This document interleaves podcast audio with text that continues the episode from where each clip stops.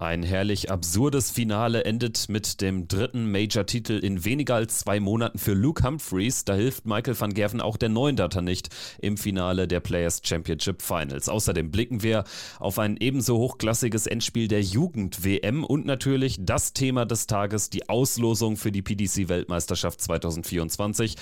Keine Zeit verlieren, viel Spaß bei Checkout und Abfahrt.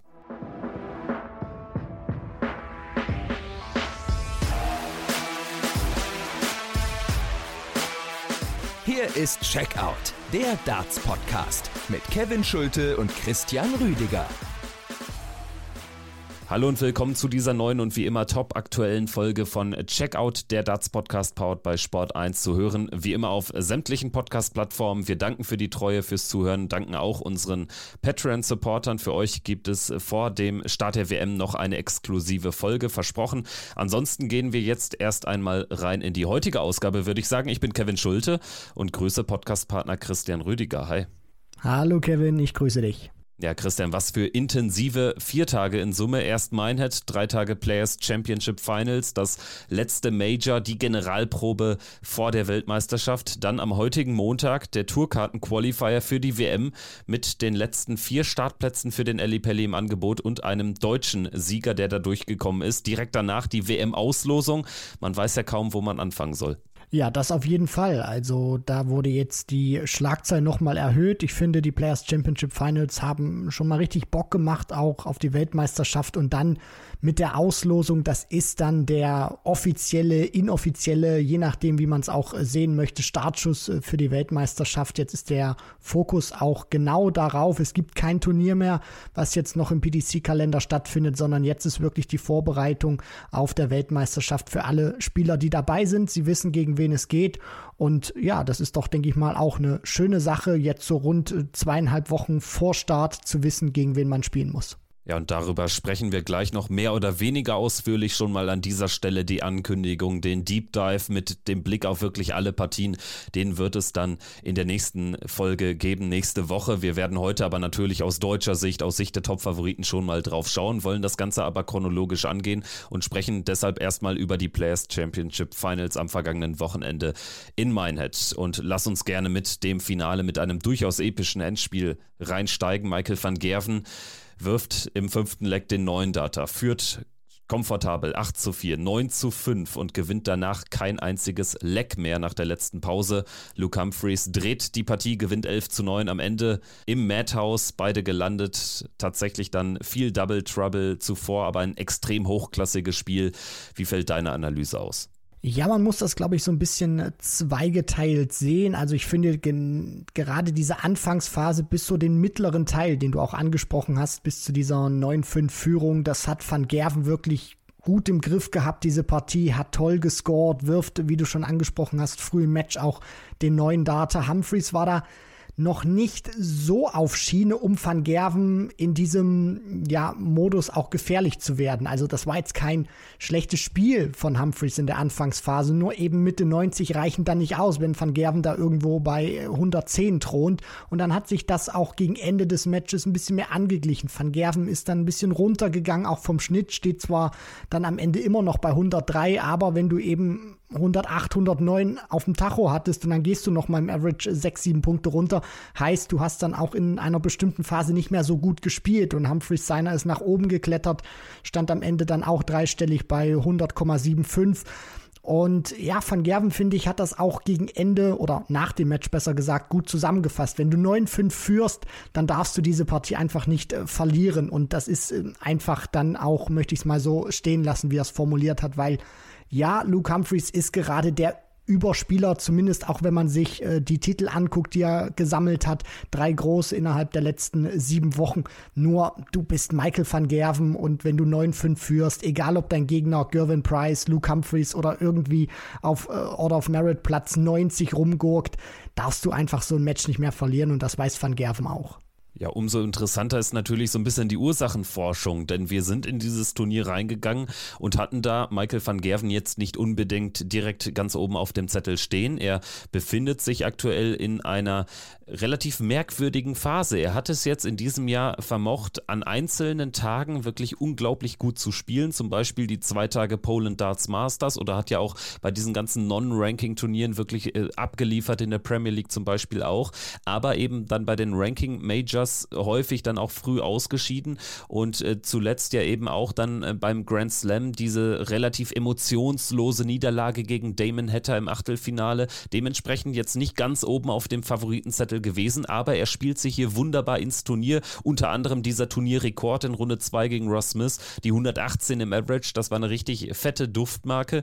Danach ein 6 zu 9 gegen Stephen Bunting am äh, Sonntagnachmittag gedreht, im Viertelfinale noch 10-9 gewonnen, das Halbfinale gegen Gabriel Clemens, sprechen wir gleich sicherlich auch nochmal detaillierter drüber, souverän gewonnen, im Finale dann auch souverän vorne, wenn man so will. Aber was passiert dann bei einem Spieler mit dieser Erfahrung, mit diesem Trophäenschrank, dass er es einfach nicht nach Hause bringen kann, weil man muss auch sagen, also Luke Humphreys hat jetzt nach dieser letzten Pause auch keine zwölf Data am laufenden Band gespielt. Also er wäre da schon noch zu schlagen gewesen, wenn Michael van Gerven einfach im Ansatz das gespielt hätte, was er die, die drei Tage ansonsten gespielt hat. Also es hätte ja dann wirklich, es hätten drei gute Minuten im Prinzip in zwei Anwurflecks gereicht. Richtig, man kann sich das nicht so richtig erklären, äh, finde ich, was da äh, teilweise auch bei Van Gerven vorgeht. Also das ist kein Phänomen, was man jetzt erst sieht oder was sonderlich neu ist, sondern das hat er immer mal wieder drin gehabt. Ich erinnere mich da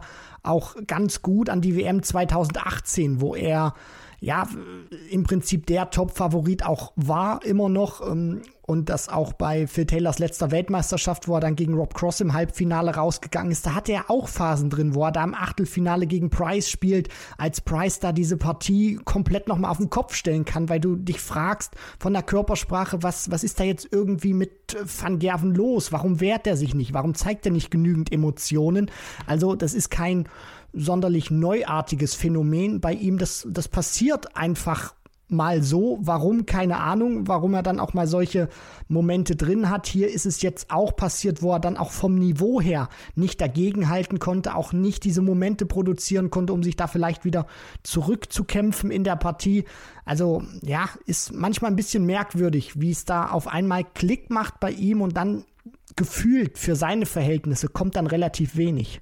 Sehr viel ist dann eben am Ende noch von Luke Humphreys äh, gekommen und obwohl er da einige Matchstarts hat liegen lassen, hat er sich natürlich enorm gefreut über diesen dritten Major-Triumph in diesem Jahr in weniger als 50 Tagen, meine ich, gelesen zu haben, nach dem Gewinn des World Grand Prix. Also wirklich famose Wochen für ihn, nur unterbrochen von dem Viertelfinale aus bei der European Darts Championship. Da hat er gegen James Wade im Viertelfinale verloren und genau dieses Viertelfinale gegen James Wade war auch wieder kein leichtes. Da ist er dann irgendwie durchgekommen. Am Ende dann sogar noch äh, relativ souverän mit 10 zu 7, aber war, das war eine sehr, sehr enge Partie und äh, James Wade hat ja zwischenzeitlich auch geführt mit 7-6. Also die Schlussphasen in Partien, die zeichnen dann Luke Humphreys aktuell auch aus. Es war ja sogar in der ersten Runde ein bisschen so, als er mit 2 zu 4 gegen Martin Lukeman hinten lag und dann auch vier Lecks in Folge gewann. Ja, ich bezeichne das auch immer gerne als eine Art Spielglück. Ich glaube, dass sich da manche auch ein bisschen an dem Wort reiben oder nicht mit einverstanden sind, weil sie dann vielleicht sagen, Spielglück oder so gibt's nicht. Was ich damit ausdrücken möchte, wenn ich das auch immer wieder äußere, ist, dass Humphreys gerade eine Phase hat, wo die Momente auch auf seiner Seite sind. Also genau das, was du eben ansprichst. Es steht 7 zu 7 und Wade spielt dann ein tolles 15. Leck, müsste es, glaube ich, gewesen sein, wo er diese 165 spielt, um sich dann auf Tops zu stellen und dann kommt er zurück. Und was für ihn dann auch untypisch ist, verpasst er erstmal diese 40 Punkte zu checken. Dann nutzt Humphreys das auch nicht aus. Wade kommt noch ein zweites Mal dran. Ich glaube sogar noch ein drittes drittes Mal und knipst das nicht aus. Und nachdem er diesen Moment, diese Momente dann eben auch verpasst, um mit 8-7 in Führung zu gehen, da lief dann nichts mehr bei ihm und da konnte Humphreys das dann relativ ähm, ungefährdet noch nach Hause fahren. Und das meine ich eben, wenn ich auch von Spielglück spreche. Normalerweise ist Wade einer, der nutzt so eine Situation eiskalt aus. Humphreys befindet sich gerade in einer Phase, wo er dann auch mal durchkommt, dass Wade eben diesen ersten Schuss nicht nimmt, diesen zweiten auslässt, sogar dann auch mal diesen dritten nicht trifft, wenn er nochmal zum äh, Board zurückkehren darf. Und ja, das ist aktuell auf seiner Seite. Mal gucken, wie lange das anhält, ob das jetzt auch bei der Weltmeisterschaft so sein wird. Also diese Momente brauchst du auch einfach mal, weil weil wer weiß, was passiert, wenn Wade das trifft, mit 8-7 in Führung geht, ob dann Humphreys tatsächlich dieses Match gewinnt, keine Ahnung, ist jetzt auch vollkommen Wumpe. Nur man merkt gerade einfach, der schwebt auf so einer Welle und übersteht auch mal Momente, die er ja vor einem Jahr nicht überstanden hätte. Demzufolge hatten wir dann zwei vom Papier her sehr eindeutige Halbfinals. Äh, Van Gerven gegen Clemens und Humphreys gegen Joyce. Bei Humphreys können wir es ganz, ganz schnell machen. Das war eine Machtdemonstration mit 106 Punkten im Average und Ryan Joyce, der kommt so gerade über die 80 Punkte. Da war nach einem insgesamt tollen Turnier von Ryan Joyce der Tank aber sowas von leer. Für ihn trotzdem ein überragender Erfolg, ein Major-Halbfinale gespielt zu haben. Im ersten Halbfinale Van Gerven gegen Gabriel Clemens. Irgendwie ein Spiel, was so ein bisschen untergegangen ist was einerseits echt ein gutes Signal ist, als dass es nicht mehr so ein absolut historischer Moment ist, weil Gabriel Clemens ja insgesamt sogar schon das dritte Mal in einem Halbfinale steht. Jetzt in diesem Jahr, in diesem Kalenderjahr. Am 1. Januar das ähm, äh, Viertelfinale gegen Price bei der WM gewonnen, demzufolge am 2. Januar gegen Michael Smith das WM-Halbfinale gespielt. Im Sommer, im Juni zusammen mit Martin Schindler. World Cup-Halbfinale.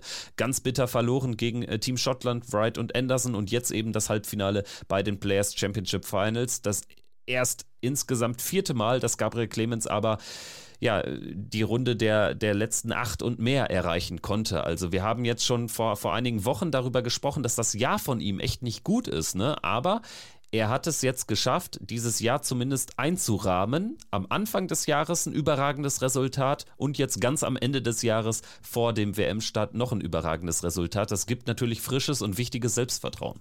Ja, absolut. Also das muss es auch einfach geben. Sport ist am Ende immer etwas, wo man auf die Ergebnisse schaut. Und auch wenn die Statistiken nie ganz so verkehrt waren bei ihm, auch wenn man nur mal auf die Averages geblickt hat, die Ergebnisse haben immer oder sehr häufig in diesem Jahr gefehlt. Und wenn man mal den World Cup of Darts ausklammert, dann ist das jetzt auch ähm, ja bei einem Ranking-Turnier oder auch bei einem Major-Turnier im Einzelwettbewerb mal wieder ein richtig gutes Ergebnis vor TV-Kameras gewesen von Gabriel Clemens. Vom Timing her kann man das nicht besser erwischen und das wird ihm auch noch mal viel Auftrieb geben. Ich glaube vielleicht auch ein bisschen Ruhe jetzt für die Weltmeisterschaft, weil wenn du einmal so ein Halbfinale erreicht hast, natürlich gucken die Leute auch immer wieder drauf. Natürlich hast du das auch im Kopf, so im Hinterkopf, auch wenn du vielleicht nicht ultimativ äh, immer daran denkst, nur du weißt auch, ich habe das Halbfinale erreicht und wenn ich es einmal geschafft habe, warum kriege ich es nicht noch ein zweites Mal hin, dass da ein bisschen Ruhe auch reinkommt, dass er da nicht mit zu viel Druck eine WM spielen kann, auch wenn er das äh, Preisgeld noch nicht verteidigen muss in diesem Jahr. Dennoch auch für ihn ein wichtiges Zeichen. Es geht doch sich auch, wie ich finde, durch etwas, äh, durch durch eine schwierige Section dann auch gespielt. Klar, wenn man da auf die Namen guckt, aber die musst du auch erstmal raushauen. Und auf der anderen Seite darf man nicht vergessen, äh, er hat unter anderem auch einen, Luke, äh, einen Josh Rock in äh, Zaun gehalten, der 112 Punkte spielt und den nimmt er da raus. Also das war wirklich oh, endlich mal wieder ein gutes äh, Turnier von Gabriel Clemens vor TV-Kameras. Ja, und diesmal eben dann auch mit einem guten, einem sehr guten Ergebnis belohnt worden. Wir gehen nochmal durch den Turnierverlauf aus seiner Sicht durch. Connor Scott besiegt in der ersten Runde mit 6-3. Das ist dann einfach auch ein Mann, den muss er besiegen. Gegen Josh Rock, du hast es angesprochen, der Losing Average von Josh Rock bei 112, der historisch höchste in diesem Turnier. Gabriel Clemens kommt da durch mit knapp über 100. Gewinnt dann auch in Runde 3 gegen Nils Sonnefeld. Ein ganz, ganz entspanntes Spiel für ihn mit 10 zu 1 gegen Nils Sonnefeld, der zuvor Clayton und Gurney rausgenommen hatte, dann aber überhaupt keine Leistung mehr bringen konnte.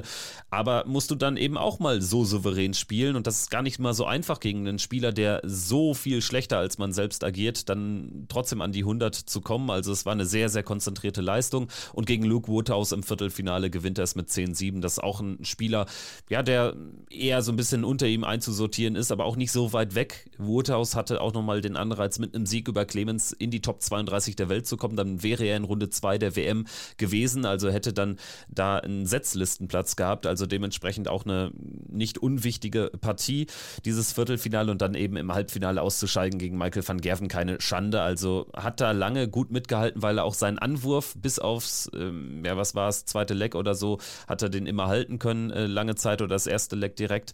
Ist dann am Ende aber ein bisschen abgefallen, hat auch ein paar Doppel liegen lassen, insgesamt aber ein positives Turnier. Ja, auf jeden Fall. Und äh, genau wie du das auch sagst, ich ähm, ja, fand das jetzt auch gut, dass du diesen Turnierverlauf von Gabriel Clemens nochmal durchgegangen bist. Weil wenn man sich die Namen anschaut, Connor Scott, Josh Rock ausgeklammert, Nils Sonnefeld, Luke Woodhouse, da denkt man sich, naja, der hat ja jetzt auch seine Hälfte oder sein Viertel irgendwie gut genutzt. Aber man darf nicht vergessen, der spielt gegen Sonnefeld, weil Sonnefeld Clayton rausnimmt und äh, weil Derek Gurney beispielsweise auch gegen Nils Sonnefeld rausgeht. Also das ist am Ende nicht die Schuld von Gabriel Corey Clemens, dass er da am Ende gegen den jungen Niederländer ran muss. Und man darf auch nicht vergessen, dieses Viertelfinale, das war das Duell der 20 gegen die 28, also von der Setzliste her, heißt Luke Woodhouse hat auch über die Players Championship Turniere gesehen in diesem Jahr eine leicht bessere Saison gespielt als Gabriel Clemens, weil er acht Plätze besser platziert war, weil er eben, ich glaube, so rund 3700 Pfund mehr eingespielt hat. Also da sieht man auch, das ist keine Laufkundschaft gewesen, sondern das hat er sich alles erarbeitet, hat wirklich sehr stark stabil ähm, performt. Sein schlechtester Average waren dann eben gegen Van Gerven diese 94,36, die er da spielt. Also das zeigt einfach über fünf Partien sehr stabiles Niveau ähm, an den Tag gelegt. Ja, und dann gegen MVG äh, das, das ist dann auch immer so eine, so eine Drucksache. Auch mental, du weißt, der hat eine ganz andere Aura nochmal auf der Bühne als ein Woodhouse oder ein Sonnefeld. Und ähm, da musst du auch immer wieder, ja, die Chancen, die du hast, nutzen, weil du immer wieder weißt, wenn ich das nicht treffe, dann ist die grüne Maschine da und so war es in diesem ja, Abend beziehungsweise dann auch an diesem Nachmittag gewesen. Wir hatten ja noch drei weitere Deutsche im Turnier. Einer ist auch in die zweite Runde immerhin eingezogen. Ricardo Pietrezco, die 23 der Setzliste, der beste Deutsche in der Players Championship Order of Merit in diesem Jahr 2023. Er hat gegen Christian Kist gespielt in der ersten Runde, hat dieses Spiel ganz locker gewonnen. Das konnte er gar nicht verlieren, weil Christian Kist, wir haben das auch im Vorfeld gesagt, das ist ja ein Spieler, der extreme Probleme mit Gicht hat. Und äh, da ist die Tagesform eben sehr, sehr entscheidend. Also der kann eben bei einem Players Championship Event als Nachrücker, das hat er in diesem Jahr gezeigt, einfach mal ins Finale marschieren, kann da ein überragendes Wochenende spielen. Der kann allerdings auch solche Spiele absolvieren mit dann am Ende 68 Punkten im Schnitt. Also Ricardo Pietrezco hat das dann einfach souverän und erwachsen gelöst, hat auch, obwohl es jetzt Stage 2 war, ne, aber hat da ganz anders agiert mit dem Publikum, hat auch Autogramme gegeben etc. pp. Also er hat sich auf das Richtige besinnt, um es so zu formulieren. Ich glaube, das war jetzt für ihn einfach nochmal wichtig, dass es dieses Turnier nochmal gab, bevor es auf die große WM-Bühne beim Debüt geht. Und er hat ja wirklich zwei gute Leistungen gebracht gegen Christian Kiss. Da kann man nicht glänzen, einfach weitergekommen und gegen Ryan Searle. Überragendes Spiel von beiden. Searle steht bei 106, Ricardo bei 103. Searle gewinnt 6-3, nimmt diese paar Momente für sich. Ist keine Schande, da dann ausgeschieden zu sein. Nein, das dann überhaupt nicht. Wie du auch schon sagst, bei Christian Kiste hatte man dann auch noch äh, lesen können, dass wohl die Hand auch große Probleme gemacht hat in diesem Match, also seine, seine Wurfhand, weshalb dann wirklich dieser ja, Average äh, zustande kommt, wo du einfach nicht konkurrenzfähig bist bei so einem Turnier und bei Ryan Searle, wie du dann auch schon sagst, da haben beide wirklich ein super Niveau gespielt. Das ist dann auch eine kurze Distanz, das heißt, wenn du da diesen einen kleinen Fehler mehr machst als der Gegner, wirst du auf diesem Niveau bestraft, vor allem wenn beide dann über 100 Punkte spielen.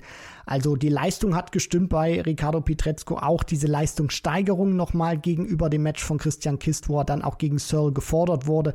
Das sind zumindest schon mal ja gute Anzeichen für sein Debüt jetzt in ein paar Wochen im Ali Pelli nicht gereicht. Für die zweite Runde hat es bei Daniel Klose, der ist gegen Ryan Joyce, den späteren Halbfinalisten, rausgegangen mit 3 zu 6 in Runde 1. Genauso raus in der ersten Runde Martin Schindler gegen Kim Halbrechts mit 5-6 verloren am Ende. Dabei muss er dieses Spiel und ich betone, er muss es mit 6-3 gewinnen. Das war wirklich eine komplett unnötige Niederlage. Hat er sehr, sehr viele Probleme auf die Doppelfelder gehabt.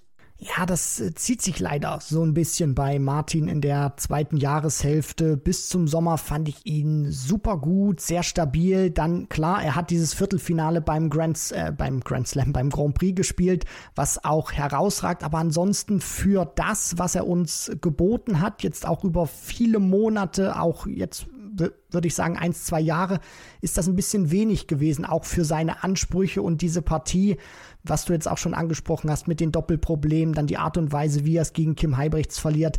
Das, äh, ja, sind jetzt keine guten Vorsätze auch äh, gewesen. Leider auch keine gute zweite Jahreshälfte gespielt und aus deutscher Sicht hoffe ich einfach, dass er im Alexandra Palace jetzt wieder an das anknüpfen kann, was er uns die ersten sechs Monate im Jahr 2023 gezeigt hat. Ich würde sagen, ihn kann man jetzt aber zumindest noch nicht in die Kategorie Sorgenkinder einsortieren. Da haben wir ganz andere Leute, vor allen Dingen, wenn man bedenkt, welchen Anspruch diese Spieler entwickelt haben über die vergangenen Monate und Jahre. Allen voran natürlich der Weltmeister Michael Smith. Die Nummer eins der Welt ist er immer noch. Das ähm, kann sich nach der nächsten WM allerdings ändern. Er verteidigt dann natürlich noch nicht seinen WM-Titel. Also er verteidigt ihn aber nicht das Preisgeld. Das ist ja dann erst in einem weiteren Jahr der Fall. Aber er hat jetzt wirklich relativ wenig gekämpft gecasht und das liegt dann auch natürlich an solchen Turnieren wie diesem. Er geht raus in der ersten Runde gegen Richard Feenstra und ist da auch wirklich sichtlich unzufrieden mit seinem Spiel hinten raus. Dann im neunten Leg, Feenstra gewinnt es äh, am Ende mit 6-3 diese Partie, als Michael Smith dann wirklich meilenweit weg war, war dann nochmal, ich glaube, eine 140 wirft oder so und so richtig unzufrieden mit sich ist. So haben wir ihn lange nicht gesehen, aber so langsam nagt diese Negativserie doch an ihm. Also das Selbstvertrauen scheint flöten zu sein und das war auch wirklich eine von vorne bis hinten schlechte Leistung erneut. Richtig, genau wie du das auch sagst. Und was auffällt, und das hatte ich auch schon mal thematisiert, er gefällt mir seit seinem Dartswechsel nicht mehr ganz so gut. Klar stellt er sich hin und sagt, der ist im Prinzip baugleich zu dem, den ich bei Unicorn hatte. Nur wir wissen, äh, baugleich gibt's irgendwie nicht. Du kannst Dinge nachahmen, du kannst versuchen, so nah wie möglich an bestimmte Sachen ranzukommen. Nur das sind zwei verschiedene Ausrüster. Und selbst wenn Smith diesen Prototyp oder diesen Dart hinbringt und sagt, hier, baut mir den irgendwie oder so, so detailgetreu wie es geht nach. Es wird immer irgendwo kleine Veränderungen geben und seien sie auch nur visuell. Du spürst das dann auch als Spieler und ich glaube auch einfach, das ist so meine Wahrnehmung, wie er sich präsentiert, auch unter Druck. Er hat nicht diese ganz große Konstanz aktuell. Klar, das ist auch immer ein bisschen dem Selbstvertrauen geschuldet, weil die Ergebnisse ausbleiben.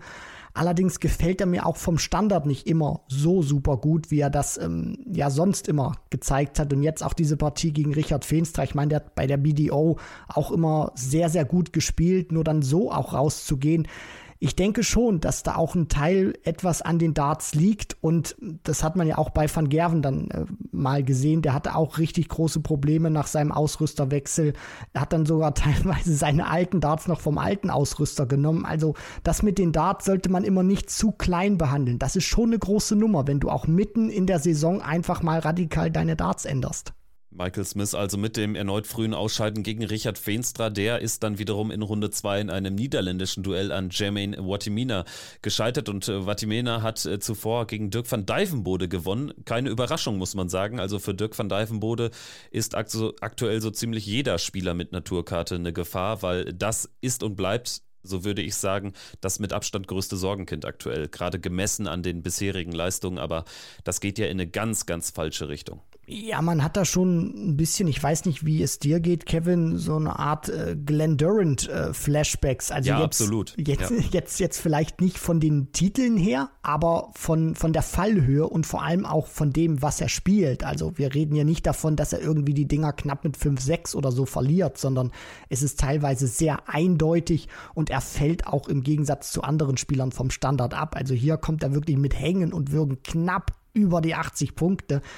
Also das, äh, ja, ich glaube auch nicht, dass er das bis zur Weltmeisterschaft so großartig reparieren kann. Da muss man einfach gucken, was ist da jetzt wirklich bei ihm äh, im Argen. Verletzungstechnisch spielt da der Körper irgendwie nicht richtig mit. Also ja, es wird wahrscheinlich auch keine zufriedenstellende Weltmeisterschaft für ihn werden. Nein, er muss jetzt äh, im Prinzip schon an die Zeit danach denken. Also, dass er eben nicht der nächste Glenn Durant oder vielleicht, um es ein bisschen weniger dramatisch zu halten, aber Devin Peterson, auch so ein ähnlicher Fall. Devin Peterson, der auf einmal dieses unglaubliche Jahr spielt, EM-Halbfinale, Sieger auf der European Tour wurde in, in dem Jahr und äh, seitdem wirklich ja überhaupt kein Bein mehr auf den Boden kriegt. Und wenn Dirk van Dijvenbode so ins neue Jahr reinsteigt, dann ist es halt ein Spieler, der kaum ein Spiel gewinnen kann auf der Tour. Ne? Also dementsprechend, er muss da überhaupt mal wieder in den normalen Modus kommen. Ansonsten äh, ein Spieler, der sicherlich anders zu bewerten ist als äh, Dirk van Dijvenbode, vielleicht auch anders als Michael Smith, weil er zuletzt eigentlich gute Spiele gemacht hat, sich aber nicht belohnen konnte, ist Gervin Price. Diesmal allerdings war es fast ein bisschen besorgniserregend, aber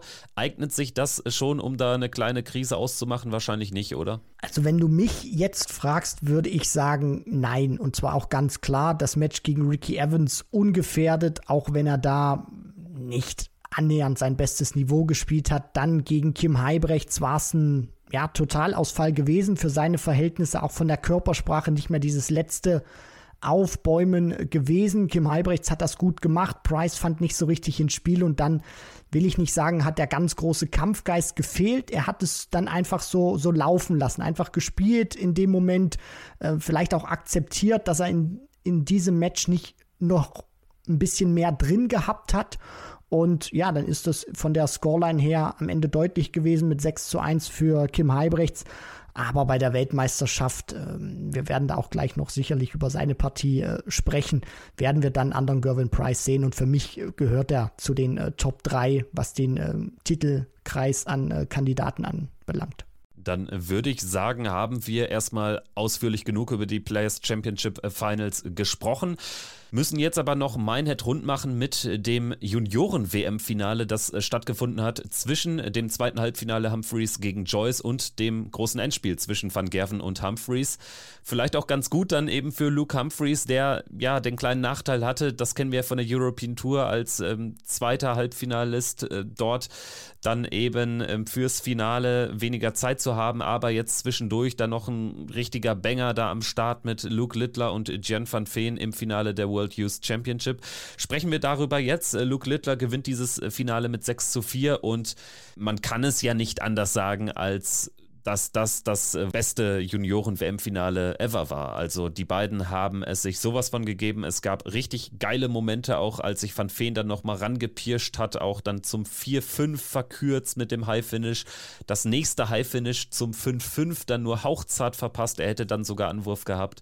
Also das hat unglaublich Spaß gemacht und ich hätte es gerne auch noch über Best of 19 or 21 gesehen schöner Rhythmus, zwei Youngster, die es auch lieben, schnell zu spielen, die auch genau in diese Zeit passen. Du hast mit Luke Littler einen, der von seiner Körpersprache her sehr aneckt. Also das hat für mich auch noch ein ganz anderes Niveau als äh, bei Gervin Price und man darf auch nicht vergessen, der Kerl ist hier 16 Jahre alt, also Jahrgang 2007, hat sich mal mit diesem Erfolg ganz äh, schnell zum jüngsten World Youth Champion aller Zeiten gekrönt. Das hatte bis zu diesem Tag noch äh, Max Hopp inne mit seinen 19 Jahren und drei Monaten im Jahr 2015. Also man sieht auch, in welche Sphären er sich da katapultiert hat, dass er im Prinzip zweieinhalb Jahre äh, nochmal jünger ist als der bis dato jüngste World Youth Champion, was er für Niveau spielen kann. Jetzt wird er auch im nächsten Jahr auf der Tour sein das ist ein ja, Spieler, der polarisiert, wo ich sage, so einer gefällt mir auch auf der Tour, auch wenn mir seine Körpersprache persönlich nicht gefällt, aber diese Reibung, die du dann auch erzeugen kannst, diese Geschichten, die du dann auch erzählen kannst, wenn der beispielsweise mal gegen den Price oder so spielen sollte vor TV-Kameras, das ist schon cool und ähm, ja, alles andere äh, ist in der Hand von Luke Littler. Ja, ich finde es aber auch cool, wenn er eben gegen das Gegenteil von einem Price spielt oder das Gegenteil von einem Littler. Und das ist zum Beispiel auch Jan äh, van Veen. Also das äh, kann ich mir auch sehr, sehr gut vorstellen über die nächsten Jahre, dass es sich die beiden auch in, in äh, großen äh, Finals dann das ein oder andere Mal geben. Also van Veen, der wirklich ja nur aus sich herausbricht in so ganz, ganz entscheidenden Momenten wie beim High Finish äh, zum 4-5. Ansonsten ja wirklich ein ganz, ganz ruhiger Kerl ist auch auf der Bühne. Und Luke Littler, der wirklich mit jeder Faser seines Körpers Dart spielt. Also ich nehme an, du meinst einfach so, dass es dich persönlich so ein bisschen abtönt. Du bist eher dann so Team Van Feen und nicht so ein Fan davon, sich da regelmäßig aufzuplustern etc. pp. Oder was meinst du konkret damit, dass es dir nicht unbedingt so gefällt?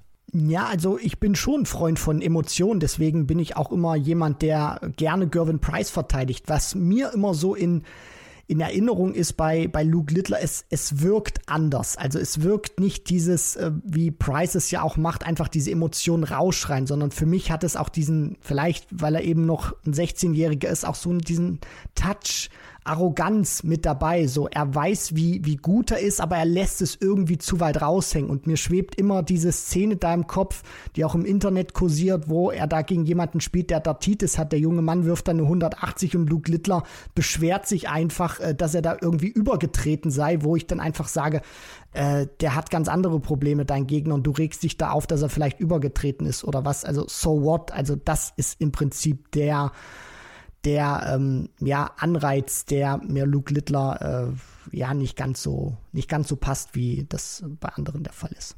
Halten wir fest, er polarisiert definitiv. Er wird sicherlich auch ein Spieler sein, den man ganz besonders sich anschauen wird bei der Weltmeisterschaft. Über seine Auslosung können wir auch gleich schon mal ein bisschen drüber schauen. Aber Luke Littler definitiv einer, der da natürlich ja ganz besonders hoch im Kurs steht, auch der Öffentlichkeit als 16-Jähriger. Ich meine, man muss sich ihn mal anschauen. Das ist dann sicherlich äh, der, der älteste 16-Jährige in der Geschichte. Und wir hatten da schon Fabian Schmutzler, der vom ganzen Mindset auch schon deutlich weiter war, als er mit 16 bisschen da im Ellipelli stand. Max Hopp ist sicherlich ähnlich, aber Luke Littler nochmal eine andere Klasse. Gut, also Littler ist World Youth Champion 2023, wird damit auch nächstes Jahr beim Grand Slam dabei sein. Jan van Veen als Finalist allerdings natürlich auch wieder am Start.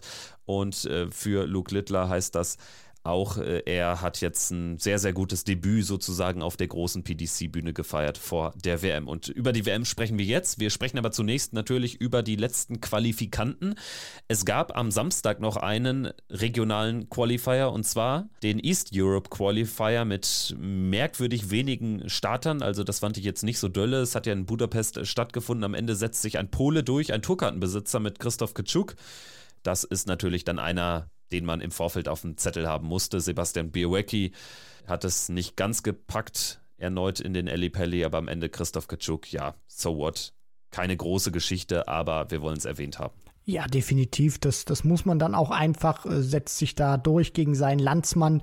Der hätte auch einen guten Eindruck wieder im Pelli, glaube ich, gemacht, Sebastian äh, Biawecki. Ja, ansonsten ist es jetzt Christoph Kitschuk geworden. Den kennt man, da weiß man auch, was man erwarten kann. Der wird jetzt nicht sonderlich äh, nervös sein oder den wird diese Bühne irgendwie erschlagen. Der kennt es vor TV-Kameras, vor einem großen Publikum zu spielen. Von daher bin ich auch immer so Traditionalist in so einer Sache und sag mir dann lieber einen arrivierten Spieler, der das auch kennt, wo man auch weiß, was man für einen gewissen Standard bekommt, als vielleicht jemanden, ja, der da auf die Bühne das erste Mal geht und äh, vom Elli Pelli erschlagen wird. Ja, Ketschuk hat auch auf der Bühne schon das ein oder andere Mal ganz gut gespielt. War ja unter anderem verantwortlich zusammen mit Christoph Ratajski im Juni in Frankfurt für den höchsten Average eines äh, Teams jemals in der Geschichte des Turniers. Ich glaube, es müssten ja auch 118 oder 122 Punkte damals in diesem kurzen Best of Seven Match gewesen sein für Team Polen. Gut, dann würde ich sagen, sprechen wir jetzt noch über einen weiteren Qualifier. Eigentlich war dieses Qualifikationsturnier schon durch. Prakash Jiva hat den indischen Qualifier zum zweiten Mal in Folge gewonnen. Der in England lebende Prakash Jiva wurde jetzt allerdings suspendiert von der DRA wegen eines laufenden Verfahrens wegen des Verdachts des Wettbetrugs. Es geht da konkret um ein Spiel von Prakash Jiva auf dem Circuit von Modus Darts, wo er sehr, sehr viele Darts auf Doppel vorbei wirft, teils auch sehr, sehr weit weg vom Doppelfeld stand. Und man wirft ihm davor, weil bei diesem Match auffällig hohe Wetten platziert worden sind, absichtlich verloren zu haben. Und deswegen ist er suspendiert und Buff Patel, sein indischer Landsmann, rückt nach als unterlegener Finalist dieses Qualifiers. Buff Patel lebt auch in England, also da ist es dann auch einfach, braucht da jetzt kein Visa etc. pp. Deswegen ähm, ist das jetzt letztendlich dann easy zu handeln gewesen, aber für Prakashiva natürlich eine heftige Meldung. Sollte aber die Sache natürlich stimmen, dann kann es nur eine Entscheidung geben und die ist dann auch völlig richtig, ihn da zu sperren. Aber wie hast du die ganze Geschichte betrachtet? Ja, ich hatte das erstmal ähm, schriftlich sozusagen aufgefasst und dann habe ich auch noch dieses äh, Video dann gesehen. Da ging es, glaube ich das zweite Leck gewesen sein in dieser Partie.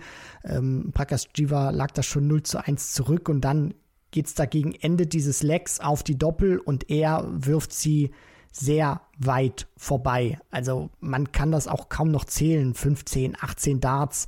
Auf jeden Fall eine Menge. Und sein Gegner äh, trifft die Doppel auch nicht, was es in dem Fall, wenn es tatsächlich auch dieser, ähm, dieser Betrug war von ihm oder diese Manipulation, äh, es auch nicht einfacher für ihn gemacht hat, weil er dann immer wieder daneben werfen musste. Und was eben auffällt, er ist ein Profi, dass du auch mal Darts für Profiverhältnisse weiter wegwirfst als üblich, das kann passieren, aber dass du so viele Darts in so einer Regelmäßigkeit so weit daneben schrubbst, das ist schon sehr auffällig und gerade dann auch, was das Stellen anbelangt, wo er dann auch mal die einfache Eins treffen musste, da hat er sich auch schwer getan. Da ging der Dart auch mal über das, das Doppelfeld. Also da hat er dann nicht mal ähm, auch wirklich das Board getroffen, wo du dann Punkte werfen kannst. Das ist alles schon sehr, sehr merkwürdig gewesen, die Art und Weise, wo die Darts auch gelandet sind. Und einmal ist er wirklich ganz nervös geworden, wo er dann das Doppel einmal am Draht verpasst hat. Also äh, ja, das ist erstmal vollkommen richtig, ihn da aus dem Verkehr zu ziehen, weil das war alles schon sehr, sehr auffällig, was sich da in diesem Match ereignet hat. Also die WM findet ohne Prakash Jiva statt, dafür allerdings mit einem fünften Deutschen und das wäre jetzt die Überleitung, um über den Tourkarten-Qualifier an diesem Montagnachmittag zu sprechen. Es war ein sehr, sehr nervenaufreibender, langer Tag aus deutscher Sicht, denn alle drei deutschen Tourkartenbesitzer, Florian Hempel, Daniel Klose und Pascal Rupprecht, die eben noch kein WM-Ticket hatten, haben bis zum Ende um die Plätze mitgespielt und es wurde am Ende dann leider nur eins von drei als Bilanz. Florian Hempel hat es geschafft, Daniel Klose und Pascal Rupprecht auf die teils bitterste Art und Weise nicht, aber wir sprechen hier trotzdem über einen kleinen historischen Moment, denn noch nie zuvor hat ein Deutscher in diesem Last Chance Qualifier sich ein Ticket sichern können. Es macht jetzt Florian Hempel zum, zum ersten Mal also und ähm, er sorgt auch dafür, dass erstmals fünf Deutsche im Elli Pelli dabei sind, also ist eine schöne Geschichte. Auf jeden Fall. Immer das Positive auch sehen aus so einem Turnier und das bedeutet, wie du schon vollkommen richtig angesprochen hast, zum ersten Mal setzt sich bei diesem Last Chance Qualifier da auch ein Deutscher durch. Das war nie ähm, ja wirklich, wo die, wo die deutsche DNA, möchte ich es mal sagen, verankert war bei so einem Turnier, sondern da stand immer unter unguten Zeichen. Und jetzt hätten es tatsächlich drei schaffen können. Einer ist am Ende durchgekommen, die anderen beiden sind ganz knapp gescheitert. Daniel Klose mit 5-7 am Demolition Man, Darren Webster, der ja am Ende eiskalt war. Also Daniel Klose hätte das 6 zu 6 auch nochmal machen können, aber Webster war dann eben ja nervenstark gewesen gegen Ende. Da durften es dann auch keine Fehler mehr sein. Und Pascal Rupprecht, äh, was, was will man da am Ende noch sagen? Es geht in dieses letzte Leck. Er hat Anwurf, er spielt mit jeder Aufnahme ein Triple macht das richtig gut. Boris Kritschmer allerdings auch, erwischt immer ein Triple und dann stehen sie 114 zu 124. Dann sieht man bei Dart Connect 74 Punkte. Das heißt, Pascal Ruprecht muss wahrscheinlich auch das Triple getroffen haben und dann auch die einfach. Die Triple 18. Richtig, richtig genau. Oder dann auch die, die Triple 18, Triple 20 oder Triple 18 muss er getroffen haben, weil äh, sonst wird es ein bisschen schwierig, da mit diesen drei Darts äh, auf 74 Punkte zu kommen, wenn er da nicht irgendwie noch aus Versehen oder gewollten Doppel erwischt hat. Heißt, er hatte wahrscheinlich einen Matchstart gehabt in dieser Partie und dann denkst du dir, okay, ich komme wahrscheinlich noch mal dran und was passiert? Boris Kritschmer weiß, er muss diese 1, 2, 4 rausnehmen, sonst äh, geht er nicht in den Elli Pelli zum Dartspielen im Dezember. Und er macht es. Also, das, das ist einfach extrem bitter dann für Pascal Ruprecht. Ja, wir haben jetzt keine Bewegtbilder, aber es kann natürlich dann gut sein, dass Boris Kritzmer das Ding auf Bull dann gecheckt hat mit dem letzten Pfeil und da dann auch mal seine Bullshooter-Qualitäten vom Softtip hat ausspielen können. Ne? Also er als Softtip-Legende schafft es also in den Elli Pelli, sichert damit auch, ja, unter ziemlich hoher Garantie auch den Fortbestand seiner Tourkarte. Das wäre ansonsten tatsächlich kritisch gewesen ohne WM-Qualifikation in diesem Jahr, aber es gelingt ihm für Pascal Rupprecht ist das maximal bitter. Es ist am Ende auch so ein bisschen ein Spiel gewesen, was das ganze Jahr von ihm beschreibt. Also ich habe ihn deutlich stärker gesehen, als es jetzt in den Listen überall steht. Also er hat viel weniger Preisgeld eingenommen, als eigentlich verdient gewesen wäre. Da waren so unfassbar viele Zweitrunden-Niederlagen mit 6 zu 5 dabei. Da waren dann sehr, sehr viele Spiele wie dieses hier, wo es dann um Qualifikation geht, hier um die wichtigste Quali von allen und er scheitert wirklich ja, um, um Millimeter in diesem Decider. Also ein sehr, sehr bitteres Ende eines ansonsten wirklich respektablen Jahres, weil ein Jahr zuvor hat noch niemand über Pascal Rupprecht gesprochen und jetzt wäre er fast im Elli Pelli gelandet. Daniel Klose, den kennen wir schon ein bisschen länger, aber auch für ihn erstes Tourkartenjahr. Er spielt also ein Finale auf der Pro Tour gegen Gervin Price. Das war natürlich der famose Tag. Ansonsten sehr viel Erstrunden und Zweitrunden aus, aber jetzt eben auch die Qualitäten nochmal gezeigt, nachdem er sicherlich ein bisschen enttäuscht hat in der German Super League jetzt eben nochmal hier in das finale Match gekommen und da sind es dann zwei Pfeile auf die Doppel 16, zwei Chancen, die er nicht nutzt, um das Match zumindest in den Decider zu bekommen. Aber ich frage mich auch schon, seit wann hat Darren Webster eigentlich oder wie lange hat der Mann eigentlich nicht mehr so gut gespielt wie an diesem Tag? Also Darren Webster wirklich, ich glaube in der Jahresorder of Merit die 126, also einer der schlechtesten Tourkarteninhaber von allen. Und wenn es dann um den ganzen Grill geht, ist er zur Stelle. Ja, da spielt er auch seine ganze Erfahrung und seine ganzen Qualitäten aus, die er nach wie vor hat, aber sie nicht mehr so abrufen kann wie noch vor ein paar Jahren. Er stand im äh, ja, Viertelfinale auch der, der Weltmeisterschaft. Also das war auch mal einer, wo man vielleicht drüber geredet hat, schafft er es tatsächlich in die Premier League, wo er dann auch mal im Interview dastand und gesagt hat, kein Problem, ich gehe morgens auf Arbeit und dann äh, kriege ich das noch hin abends mit der Premier League. Wir wissen ja, der hat einen Fulltime-Job und ähm, dann verliert er die Tourcard, holt sie sich auch mehr oder weniger überraschend wieder zurück. Da kommt aber nicht mehr, aber nicht mehr viel. Und jetzt spielt er auch dieses, äh, diesen Tourcard Qualifier und auch dieses Endspiel gegen Daniel Klose, wo er auch in diesem letzten Leck, was sie dann spielen, sehr konstant ist. Da hat er nochmal an den alten Darren Webster erinnert. Für ihn schöner Erfolg, vielleicht zum letzten Mal im Elli Pelli. Und ja, von daher alles mitnehmen, was geht. Aus seiner Sicht ist jetzt auch ein Spieler Ü50 schon dieser Generation. Von daher könnte das nochmal das vielleicht letzte ganz große Turnier von ihm werden und hat er sich mit der Leistung auf jeden Fall sehr verdient. Also Darren Webster und Boris Kritzmer machen die WM-Hoffnungen von Daniel Klose und Pascal Rupprecht auf den letzten Millimetern sozusagen zunichte. Florian Hempel gewinnt gegen Alan Suter das entscheidende Match und als vierter Spieler heute durchgekommen Rusty Jake Rodriguez mit einem überragenden Entscheidungsspiel gegen George Killington. 7-1 gewinnt er das mit einem Average von 106 Punkten im Schnitt. Zuvor unter anderem auch Menzo Suljovic geschlagen, also die WM-Hoffnungen seines Landsmanns zunichte gemacht. Genauso ist sein Bruder schon frühzeitig ausgeschieden. Roby John, Rusty Jake vertritt also Österreich ganz alleine, aber immerhin jetzt ein Österreicher dann doch noch im Eli Pelli dabei. Genau. Und noch einer aus dem deutschsprachigen Raum. Ich glaube, das ist auch immer ein ganz wichtiger Fakt, der da ähm, ja jetzt noch zu tragen kommt. Und von daher, ähm, ja, für ihn auch ganz wichtig, nochmal so einen erfolgreichen Jahresabschluss zu haben oder vielleicht auch Beginn einer neuen Saison, je nachdem, wie man es immer nimmt mit der Weltmeisterschaft.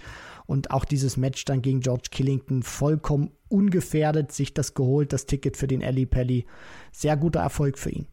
Dann sprechen wir jetzt über die Auslosung der Weltmeisterschaft, müssen aber natürlich auch noch ja, einen kleinen PR-Stand. Also wir lehnen uns jetzt mal so weit aus dem Fenster, dass es sich da um einen PR-Stand handeln muss. Wir müssen darüber noch sprechen. Und zwar Heute Vormittag kam die PDC mit einer offiziellen Mitteilung raus, auf der Homepage, aber auch als Pressemitteilung, dass der Titelsponsor der diesjährigen WM, Paddy Power, eine von den vielen Wettbuden mit einem grünen Logo, dass die dafür gesorgt haben, dass es eine Darts-Revolution geben würde. Und zwar das Triple-20-Segment ist nicht so, wie wir es kennen, in Rot, sondern in dunkelgrün gefärbt. Und passend dazu wurde auch ein Foto veröffentlicht von Matt Porter als CEO der PDC mit diesem angepassten Dartboard. Es gab dann bei dem PDC Medien Event heute zum, zum Media Day in Vorbereitung auf die WM dann eben auch die Möglichkeit, Michael van Gerven unter anderem, Fallon Sherrick, Gervin Price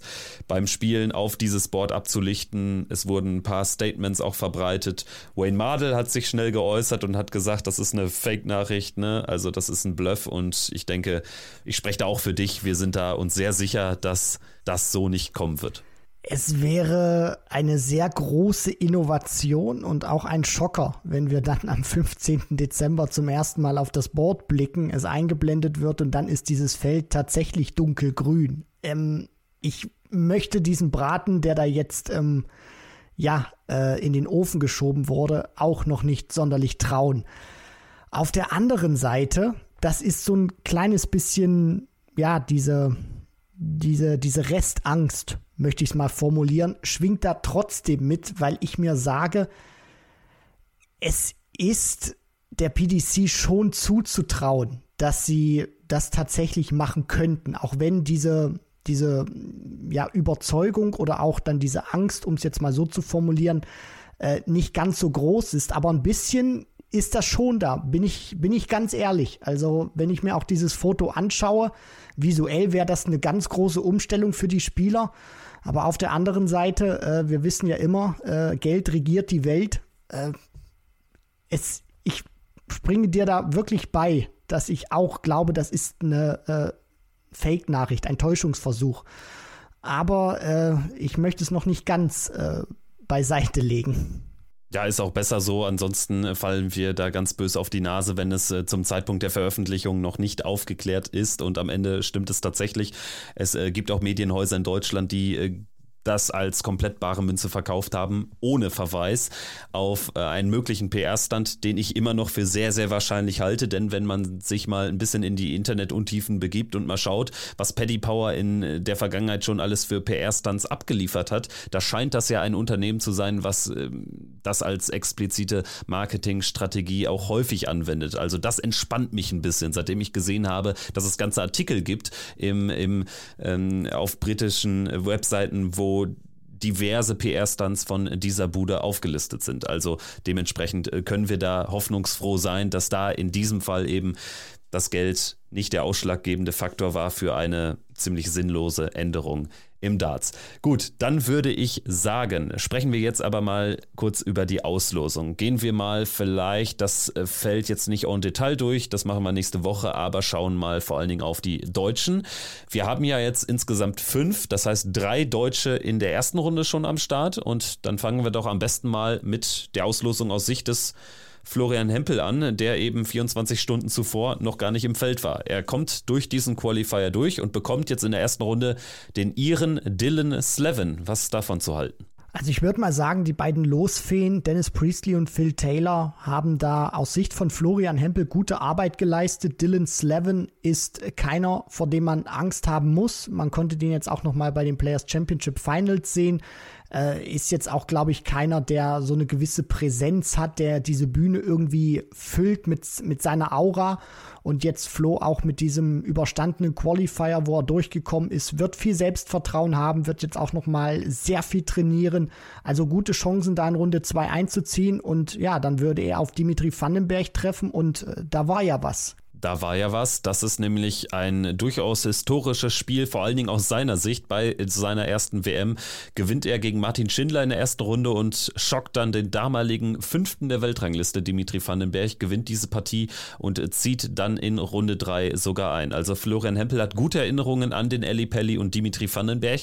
Und ganz ehrlich, also Dimi war damals eher besser in Form als jetzt. Also man kann auch schon mal aus Sicht von Florian Hempel ein bisschen rumspinnen und sagen, also wenn man die beiden ähm, Formkurven so übereinander legt, dann gleichen die sich doch eher an. Also zwischen Dimi, einem Top 16 Spieler immer noch, und Florian Hempel, da liegen eben nicht die Welten, die eigentlich die Weltrangliste aussagt als äh, Spieler sollte man nie äh, schon immer eine Runde weiterblicken, aber als Berichterstatter ist das einfach cool. Wir dürfen das. Na klar, als, als Berichterstatter ist das einfach immer cool, ähm, da auch mal so ein bisschen die Konstellation aufzudröseln, was könnte denn sein und die Möglichkeit besteht. Klar, erstmal äh, Dylan Slevin aus dem Weg räumen und wenn das geschafft ist, der Fokus auf Dimitri Vandenberg und Klar ist Vandenberg der Favorit, auch aufgrund seiner Setzlistenposition. Nur das, was er spielt, auch in diesem Jahr überzeugt mich zu keinem Zeitpunkt.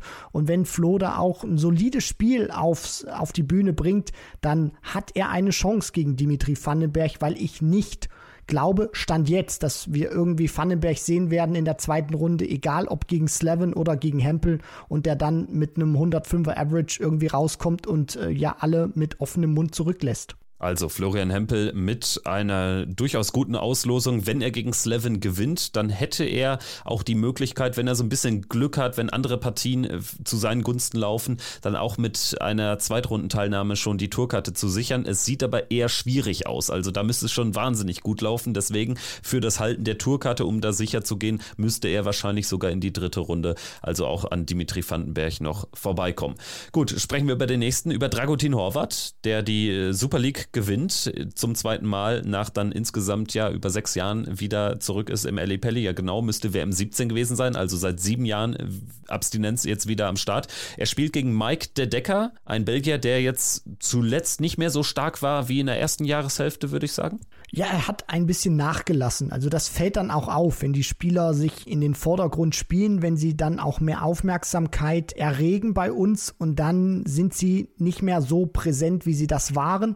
Dann ähm, ja, sticht das schon ins Auge. Von daher muss man sagen, Mike de Decker vor der Weltmeisterschaft nicht mit der absolut besten Form aus seiner Sicht. Aber trotzdem wird De Decker als Tourkartenbesitzer, ja, wird favorisiert sein gegen Dragutin Horvath, aber vielleicht geht was für Brazzo. Der Sieger der Partie bekommt es dann mit der 32 der Welt mit Madas Rasma erstmals Gesetz der Lette zu tun. Also da wäre es dann nicht unbedingt das härtere Spiel. Also ich sag mal so, es sind zwei gleichwertig starke Gegner, die da vor Dragutin Horvath stehen, aber das wäre natürlich jetzt auch erstmal Spinnerei äh, zu denken, dass Dragutin Horvath dann nach Weihnachten dann plötzlich gegen den Titelverteidiger Michael Smith in der möglichen dritten WM-Runde steht. Auf jeden Fall, also alles äh, Schritt für Schritt. Die Frage wird für mich auch sein, was macht das Nervenkostüm von Dragutin? Das ist bei ihm immer eine ganz ähm, ja, spezielle Sache dann auch, gerade nach dieser langen Zeit. Natürlich weiß er, wo alles steht, wo die Räume sind, wie äh, der Ablauf ist, dennoch nach so langer Zeit auch wieder in den Ellipelli zurückzukehren als Spieler. Ich glaube, da wird er schon äh, aufgeregt sein. Die Frage ist dann, ist es eher positiv oder negativ für ihn? Das wird man einfach sehen und dann gegen Madas Rasma, ich meine, der ist nicht ohne Grund die 32 der Setzliste. Da bist du auch immer so ein Spieler, der äh, seine Auftakthürden mal nimmt, mal nicht. Das ist nicht immer alles souverän. Von daher, wer da durchkommt, hat sicherlich eine Chance. Auf der anderen Seite, ja, äh, darf man da auch noch nicht äh, zu viel träumen oder reininterpretieren. Dann machen wir weiter mit dem Debütanten aus deutscher Sicht mit Ricardo Pietrezco. Er wird spielen gegen Mikuru Suzuki, also Baby Shark gegen Pikachu. Das hat auch was. Und für Ricardo Pietrezco werden vielleicht böse Erinnerungen wach, denn das Publikum wird ziemlich sicher nicht auf seiner Seite stehen. Ist also Mikuru Suzuki jetzt vielleicht nach Fallon Sherrick, der anderen Frau im Feld, das zweitschlechtmöglichste Los aus Sicht von Ricardo? Also vom Stimmungsfaktor her auf jeden Fall. Und äh, er hatte jetzt diese Erfahrung beim Grand Slam gehabt mit äh, Bo Greaves, jetzt mit Mikuru, die ich auch persönlich für eine sehr gute Spielerin halte. Also die kann schon, wenn sie da über Best of Five an ihr, ja, wirklich bestes Niveau rankommt, so im hohen 80er Bereich spielen, mit Timing, mit den Fans, auch je nachdem, wie Ricardo drauf ist, ob er vielleicht nervös sein wird bei seinem Debüt, wie er auf die Fans reagieren wird, auf die Stimmung kann das schon eine heiße Kiste werden und er muss sich darauf einstellen. Also er kann nicht erwarten, dass die Fans auf seiner Seite sind. So ehrlich müssen wir sein, so ehrlich muss aber auch er zu sich selber sein, denn ich erinnere noch vor ein paar Jahren, als Mikuro da im Ellipelli gespielt hat gegen Ruthless James Richardson, der mal sensationell Raymond van Barneveld aus der WM kegeln konnte zum Auftakt, da wurde James Richardson auch ausgebuht und der ist Engländer im Ellipelli gegen die Japanerin Mikuru Suzuki, von daher die Fans werden mit sehr großer Wahrscheinlichkeit auf ihrer Seite sein und damit muss er umgehen, ob ihm das gefällt oder nicht. Also er muss es sportlich betrachten, er muss erstmal sich sagen, es hätte sportlich noch schwieriger kommen können. Also ich glaube, man muss jetzt auch nochmal einen klaren Cut ziehen zwischen der Leistungsfähigkeit von Mikuru Suzuki und Bo Greaves. Das ist mindestens eine Klasse schlechter. Also dementsprechend sportlich muss er es regeln und da reicht dann auch ein mäßiges Spiel. Ne? Aber es kann halt eine Dynamik entstehen, die, die wirklich dafür sorgt, dass diese Partie ein richtig heißer Tanz wird. Und da muss er irgendwie den Kopf zusammenhalten. Er sollte es jetzt einfach so betrachten, als Riesenchance, die ihm der Auslosungsgott Phil Taylor und Dennis Priestley gegeben haben, tatsächlich den Fehler des Grand Slam wieder auszumerzen und einfach zu zeigen, dass er aus den Fehlern auch gelernt hat. Kopf zusammenhalten, mental stark sein und dann kann es sportlich eigentlich nicht schiefgehen.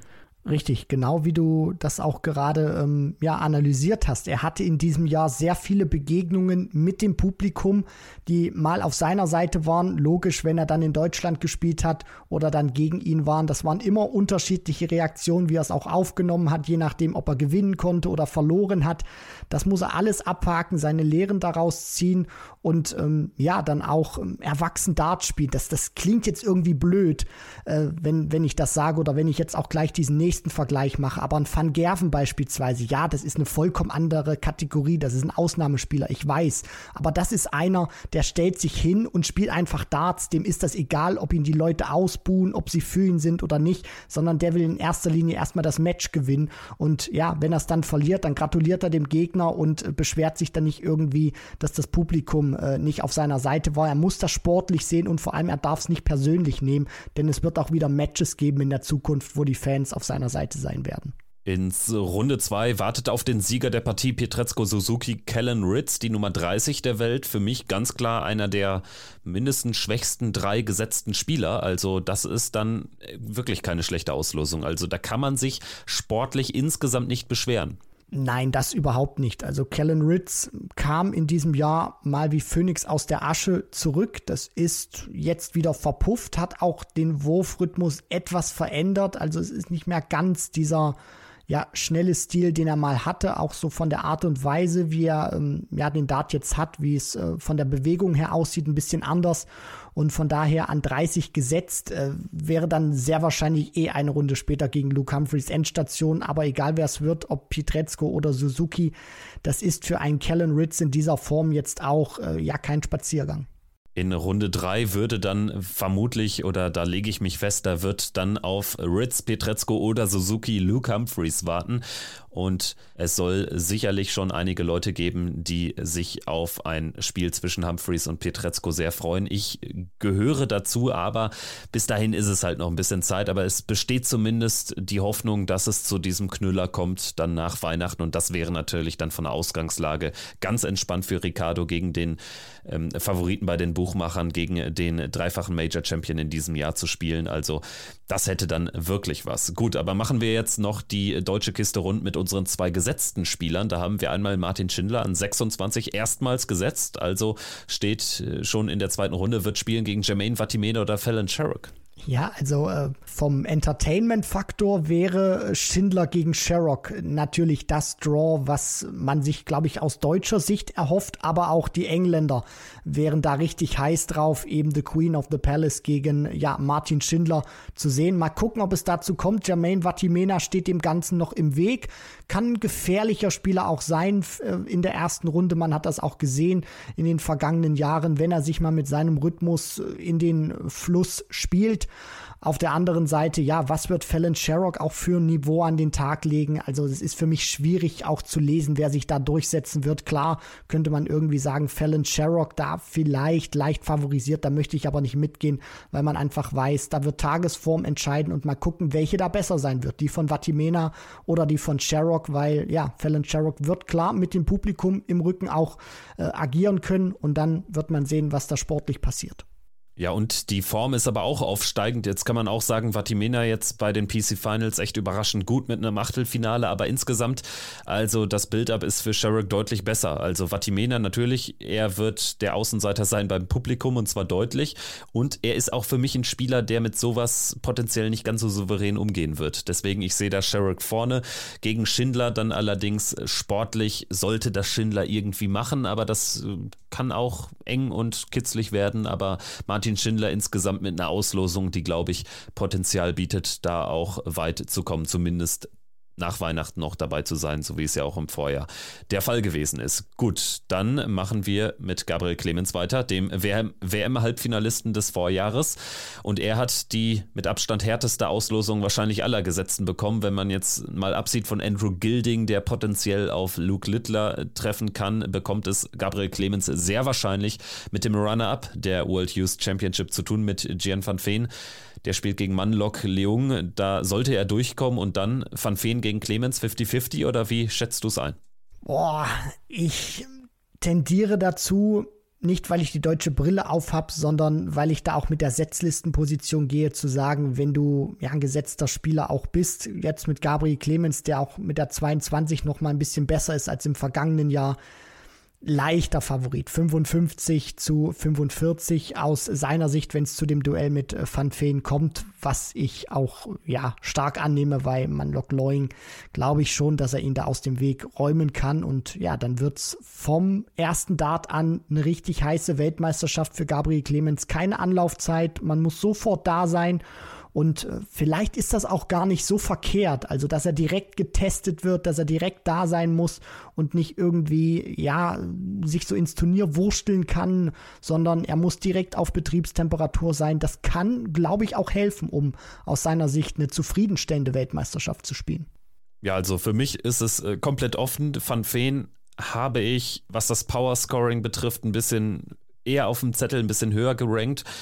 Aber wir wissen natürlich auch, was Erfahrung ausmacht. Und das ist die erste WM von Van Feen. Clemens kann da zu Recht jetzt fast von einem Wohnzimmer sprechen, hat auf der WM-Bühne schon ja eigentlich mit die besten Leistungen gebracht in seiner Karriere auf Major-Bühnen, das Halbfinale, ähm, selbst das ausgeklammert davor, eben äh, während Corona gegen Peter Wright gewonnen. Also dementsprechend Gabriel Clemens hat das deutliche Plus an Erfahrung. Bei Van Feen ist es ein bisschen die Unbekümmertheit und am Ende wird es sicherlich eine knappe Partie. Wenn Clemens weiterkommt, dann könnte Dave Chisnell warten halte ich dann auch für offen. Das ist dann auch zumindest nicht noch komplizierter, ehrlicherweise, weil Chisnell, wissen wir alle, ne, der kann auch da wirklich einen totalen Off-Day haben. Und dann kommt Clemens hier noch eine Runde weiter, dann könnte es gegen Nathan Espinel gehen oder so. Ne? Also ja, der Baum ist hart, aber Gabriel Clemens hat gezeigt, dass er im Eli Pelli eben auch jeden schlagen kann. Sprechen wir dann doch jetzt zum Abschluss noch über die Top-Favoriten oder hast du noch einen Punkt dazu? Nee, nee, auf, auf jeden Fall äh, können wir dazu auch überleiten und ich möchte nur noch einen Satz äh, sagen, falls ihr vielleicht die Weltmeisterschaftsauslosung nicht gesehen habt oder verfolgen konntet. Ich fand diesen Satz, den Wayne Mardell da auch gesagt hat, sehr interessant im Zusammenhang mit Nathan Aspinall, der da potenziell auf Ricky Evans treffen kann in der zweiten Runde, weil wenn du einen gesetzten Spieler aus dem Turnier nimmst, übernimmst du sozusagen automatisch seine Setzlistenposition Situation. Und das ist einfach sehr spannend und auch sehr interessant. Also das könnte das Draw auch potenziell wieder einfacher machen, wenn da gesetzte Spieler, die auch hochgesetzt sind, rausgehen, wie wir das in den vergangenen Jahren gesehen haben. Dann ist ein Viertel komplett offen und ähm, da gehen dann auch viele Leute durch und ich glaube, in diesem Jahr wird das auch wieder so sein, dass wir zumindest ein Viertel haben, wo sich ein paar gesetzte Spieler verabschieden werden und dann wird der ein oder andere die Gunst der Stunde für sich nutzen. Ja, weiß ich gar nicht tatsächlich. Also sprechen wir am besten direkt mal drüber, ja, weil mein Gesamtüberblick ist echt nicht so positiv. Also aus deutscher Sicht super viele Geschichten, potenzielles Match äh, zwischen Sherrock und Schindler, potenzielles äh, Drittrundenmatch Pietrezco gegen Humphreys gar nicht so unrealistisch. Wir haben Florian Hempel, der gegen Dimi erneut äh, zeigen kann, dass er es auf der großen Bühne kann. Wir haben Gabriel Clemens gegen Van Feen möglicherweise. Also da steckt richtig viel drin aus deutscher Sicht. Aber ich finde, darüber hinaus ist die Auslosung echt nicht so pralle, weil wir haben irgendwie überhaupt keine potenziellen Showstealer, so im Sinne von, dass so ein Van Feen oder so ein Littler schon ganz früh gegen einen der absoluten Top-Favoriten spielen kann. Also wenn wir uns jetzt mal Luke Humphreys anschauen, der spielt entweder gegen Lee Evans oder Sandro Erik Sosing und da sehe ich ja wirklich gar kein Szenario, dass das knapp werden, knapp werden kann. Michael van Gerven spielt gegen Keen Barry oder Reynaldo Rivera. Das sieht ziemlich genau so aus. Dann haben wir Gervin Price gegen Connor Scott oder Christoph Kitschuk. Da gilt dann auch ähnliches. Und wir haben, ja, da kann man vielleicht noch ein paar Argumente finden. Michael Smith gegen Kevin Dötz oder Stowe Buns, gerade mit dem Wissen, dass Buns im Viertelfinale des Grand Slam stand. Aber ansonsten war es das so an, an, also so richtige Highlights habe ich kaum von den Namen her gebe ich dir recht, ist das, wenn man sich potenzielle Zweitrunden-Matches mit Ausnahme, die wir auch diskutiert haben, äh, wenn man die mal ausklammert, macht das nicht unbedingt ähm, ja Bock, da auf eine Sensation zu wetten. Trotzdem, und da ja, äh, das hat die Tendenz auch der vergangenen Jahre gezeigt. Wird es Überraschungen geben und vielleicht nicht ultimativ bei der 1 der Setzliste, bei der 2 oder bei der 3. Nur ich denke schon, dass wir, wenn wir dann auch so, so, so ein bisschen hintergehen, vielleicht auch aus den, aus den Top 10, also kann ich mir schon gut vorstellen, dass es da in der ersten Runde eins, zwei Spieler aus den Top 10 geben wird der Setzliste, die sich da verabschieden, wo man das einfach nicht geglaubt hätte im Vorfeld dieser Weltmeisterschaft. Und ansonsten, ja, ähm, Peter Wright gegen Jim Williams, wenn es dazu kommt, zweite Runde. Also Peter Wright kann ich absolut nicht einschätzen und das hätte auch niemand gedacht, dass der da vor ein paar Jahren mal gegen äh, Jamie Lewis rausgeht. Auch äh, Kim Heibrechts, wenn wir jetzt mal über gesetzte äh, Spieler sprechen, gegen Richard Feenstra vielleicht, wissen wir alle, Flyers, sehr erfahrener Mann, auch bei der äh, BDO beziehungsweise WDF. Also die ein oder andere Überraschung sehe ich da schon und mal gucken, ob die dann so eintritt. Und ja, äh, das werden wir dann auch nochmal zu gegebener Zeit dann auch ein bisschen tiefer analysieren. Ja, Feenstra gegen Halbrechts wäre jetzt auch keine Riesensensation. Halbrechts ist die 31, ne? Aber ich weiß, was du meinst. Also potenziell gibt es da Spiele und die wird es auch geben, die richtig Spaß machen, die man jetzt so gar nicht auf der Karte hat. Aber ich hätte mir halt, das war im Vorjahr auch schon so ich hätte mir halt irgendwie so, ein so, ein so ein Knüller erhofft, irgendwie, wie es Cross gegen The Swan war damals bei der Titelverteidigung von Rob Cross zum Beispiel. Aber das Gute ist ja auch, dass die Chancen steigen, dass nach Weihnachten, wo ich dann wieder im Elli Pelli sein werde, analog zum letzten Jahr fast alle Gesetzten noch dabei sind und dann natürlich eigentlich nur Knüller auf einen warten. Also das ist ja dann ähm, das Positive an dieser Auslosung. Gut, ansonsten würde ich sagen, haben wir erstmal so einen ersten Overview geliefert, so einen ersten Überblick, sprechen dann, wie gesagt, über alle Partien in der nächsten Folge, machen natürlich auch unsere WM-Vorschau-Folgen noch mit dem Blick auf wirklich jeden einzelnen Spieler en Detail, auf dessen Jahr, auf ja, vielleicht auch dessen Karriere bei dem einen oder anderen internationalen Qualifikanten. Da müssen wir auch ein bisschen tiefer noch graben. Wollen wir die Favoriten noch ganz kurz machen? Weil wir da ganz kurz stehen geblieben sind, wer die für uns sind? Ach so, ja, sicher, klar, natürlich. Hat sich da irgendwas dran geändert? Also, wir hatten ja letztes schon gesagt, Luke Humphreys ist jetzt eigentlich so the player to beat. Erst recht, nachdem er jetzt die PC Finals auch noch gewonnen hat. Aber wie schätzt du es ein? Ja, also Luke Humphreys, klar von den Titeln her, ist er für viele der Top-Favorit, der Spieler, den es zu schlagen gilt. Ich nehme diese Position nicht ein. Das ist sehr äh, kontrovers, was man auch diskutieren kann. Für mich klar einer der Spieler, die da zum Top-Favoritenkreis zählen. Für mich ist es ja allerdings äh, nicht the player to beat, aber wenn ich sage, wenn ich es ranken müsste, ähm, ist das für mich Gervin Price. Gesamteindruck vom Jahr her, auch wenn da viele vielleicht nicht mit übereinstimmen. Humphreys hat da die größeren Titel geholt, ja, aber für mich Price derjenige, den ich persönlich an 1 ranke. Danach kommt Humphreys, dann Van Gerven und ja, ich gebe das Wort an dich zurück. Also bei Price steht und fällt es für mich mit dem sehr wahrscheinlichen Achtelfinale gegen Gary Anderson. Zuletzt hat er dieses Spiel in derselben Runde beim Grand Slam verloren und ich glaube, der Set-Modus, der macht es Anderson zumindest nicht schwerer, daran zu glauben, Price erneut zu schlagen. Also darauf hätte ich richtig Bock und das steht für mich relativ deutlich hier auf der Karte in diesem Segment der Auslosung kommt Price da durch, dann habe ich ihn auch ganz fett auf dem Zettel. Ansonsten habe ich aber auch tatsächlich Peter Wright notiert. Also wenn er gegen Jim Williams irgendwie so ein Arbeitssieg landet, ich sehe ihn danach gegen Barney oder gegen Saganski, wen auch immer vorne. Danach könnte James Wade warten. Im Viertelfinale dann vielleicht Gary Anderson, wenn der Preis, äh, Preis rausnimmt. Das ist natürlich ein absolutes Legendenbrett, was er hier dann schlagen muss. Ich glaube, das könnte ihm aber zugutekommen. Dann hat er nicht irgendwie so den jungen Wilden, der da das Spiel seines Lebens gegen Peter Wright absolviert, sondern er hat einfach mal ja, so ein, so ein Baum, der auch aus der WM 2012 stammen könnte. Barney Wade Anderson Halbfinale vielleicht gegen Chris Doby. Also Peter Wright für mich echt noch jemand auf dem Zettel. Es kann sich natürlich aber auch komplett in die andere Richtung umkehren, wenn man im ersten Spiel sofort merkt, wow, der packt jetzt genau die Darts aus, die er in, ich sag mal, neun von zwölf Monaten dieses Jahres gespielt hat. Also jetzt welche Darts auch immer, ich meine die, die spielerische Qualität. Und dann ist äh, Wright auch direkt gegen Jim Williams raus. Also das ist für mich auch nicht ausgeschlossen, aber ich habe ihn immer noch auf dem Zettel und dann Van Gerven gegen Humphreys ist für mich dann unten das designierte Halbfinale. Leider kein mögliches Finale.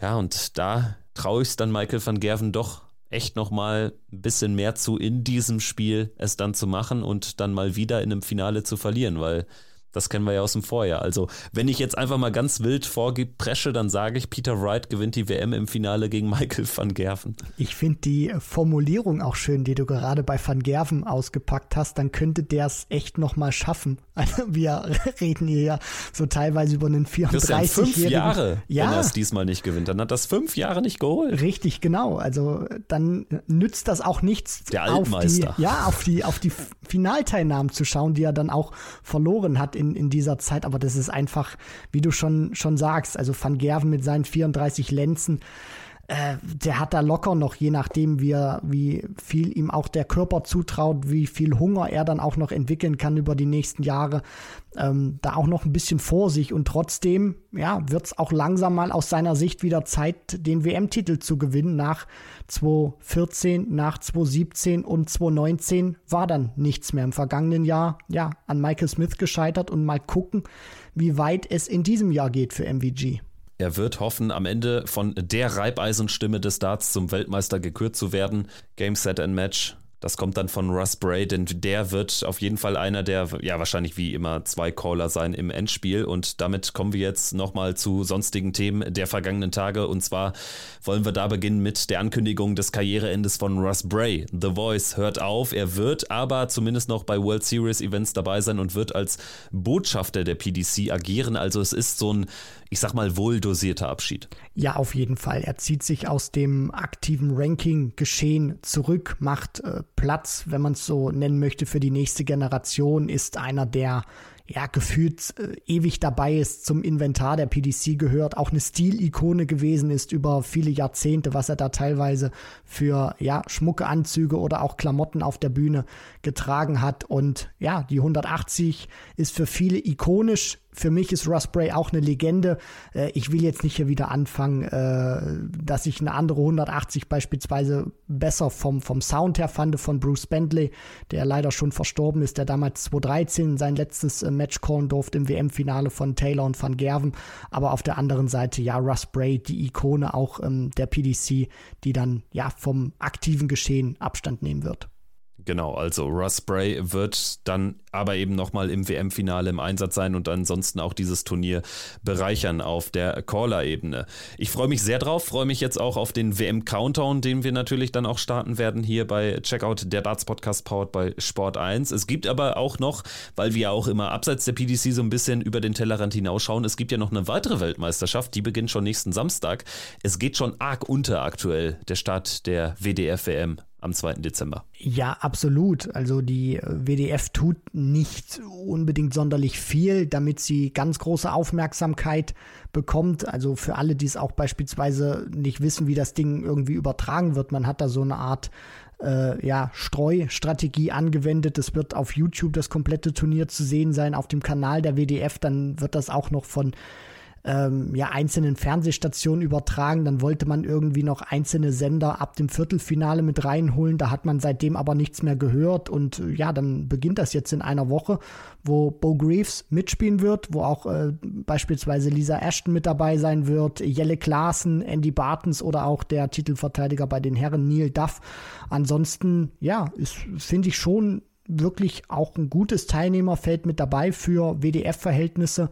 Aber wie du schon sagst, es ist halt in der Wahrnehmung eigentlich kaum äh, von irgendjemanden, ja, äh, dass man da sagt, oh, Weltmeisterschaft WDF, ja, die geht ja bald los. Das äh, hört man kaum. Also diese Woche Samstag geht's los. Es wird dann acht Tage lang gespielt. Am Sonntag, den 10. Dezember, findet das Finale statt. An Nummer 1 gesetzt Andy Bartens, der Belgier. Jelle Klaassen, die 3 zum Beispiel. Wir haben Wesley Plaisir, die 5. Den habe ich ganz, ganz weit oben auf dem Zettel. Zuletzt auch mit aufsteigender Tendenz. Hätte sich ja auch um ein Haar dann noch für die Weltmeisterschaft qualifizieren können also für die WM der PDC. Wir haben ansonsten so altbekannte Namen wie den ehemaligen WM-Halbfinalisten Jamie Lewis am Start. Ist auch schön, ihn mal wieder zu sehen. Leonard Gates zuletzt bei der PDC-WM noch am Start gewesen. Aus deutscher Sicht Liam Mendel Lawrence dabei. James Richardson, der auch schon hier Erwähnung fand in der heutigen Folge. Dann haben wir ähm, World Strongest Man Dennis Nilsson aus Schweden, den wir auch von PDC-Weltmeisterschaften kennen. Genauso Sebastian Białecki. Und genau, bei den Frauen Bo Greaves natürlich die ganz, ganz große Favoriten Favoritin, da müssen wir nicht weiter drüber reden. Bei den Männern, wenn du jetzt einen nennen wollen würdest, ich nehme jetzt einfach mal Plaisir, wer wäre es bei dir? Mm, Ich sage Andy Bartens. Dann werden wir das natürlich auch in einer der nächsten Folgen auf Herz und Nieren überprüfen. In der nächsten Folge werden wir aber uns konzentrieren. Einmal auf den Deep Dive in die WM-Auslosung. Wir sprechen dann wirklich über jedes Spiel und machen damit auch noch so ein bisschen mehr Vorfreude sicherlich auf die PDC-Weltmeisterschaft 2003 und 2024. Es wird aber zusätzlich noch ein Interview geben mit Werner von Moltke, dem Chef der PDC Europe. Das Interview wird sich drehen um die Ankündigung der PDC Europe, diese neue Turnierserie zu starten, die Next Generation, die Next Gen sozusagen, die da jetzt bald kommt. Also da wird es dann im Interview detaillierte Informationen zu geben. Freue ich mich auch schon drauf und da wird es sicherlich auch für den einen oder anderen interessant sein, der vielleicht selbst dann da seine Chance sieht, im Amateur, im Nachwuchsbereich auf PDC-Ebene zu spielen in Zukunft. Ja, auf jeden Fall. Hast du schon trainiert, Kevin? Bei mir ist Hopfen und Malz verloren. Ich konzentriere mich jetzt weiter auf die Berichterstatterperspektive und damit haben wir ja auch einiges zu tun. Ja, auf jeden Fall. Und ähm, weil ich das gerade so, so ein bisschen auch humoristisch umschreiben wollte, weil ich freue mich sehr auf dieses Interview, was es geben wird mit Werner von Moltke, weil man auch keine Ahnung hat, so geht's mir zumindest, wie man Next Gen auch verpacken kann. Also man weiß, was mit diesem Begriff sozusagen gemeint ist, aber wie wird das Ganze auch alterstechnisch dann auch aussehen? Da bin ich sehr gespannt, auch auf die Struktur, auf die Organisation. Also da freue ich mich wirklich sehr drauf. Deswegen Pflichtprogramm auch beim nächsten Mal, sich das Interview mit Werner von Moltke anzuhören. Genau, und gerne bei Fragen schickt uns die bei Instagram. Wir versuchen da möglichst viele mit reinzunehmen in dieses Gespräch damit ihr dann auch möglichst schlau daraus geht. Also das gibt es nächste Woche hier bei Checkout, der Darts Podcast powered bei Sport 1, dann spätestens auch Dienstag früh, genau wie diese Folge online, aber mal schauen, vielleicht geht es auch schon am Montagabend raus in die Welt. Christian, hat wie immer Spaß gemacht, war jetzt wirklich eine, eine intensive Folge wieder, also die WM nimmt Formen an und wir können uns alle freuen auf den 15.12. Definitiv. Ich freue mich sehr. Bessere Schlussworte kann es nicht geben. Danke fürs Einschalten, fürs Zuhören hier bei Checkout, der Darts Podcast Powered bei Sport 1. Macht's gut und bis nächste Woche. Ciao, ciao. Ciao.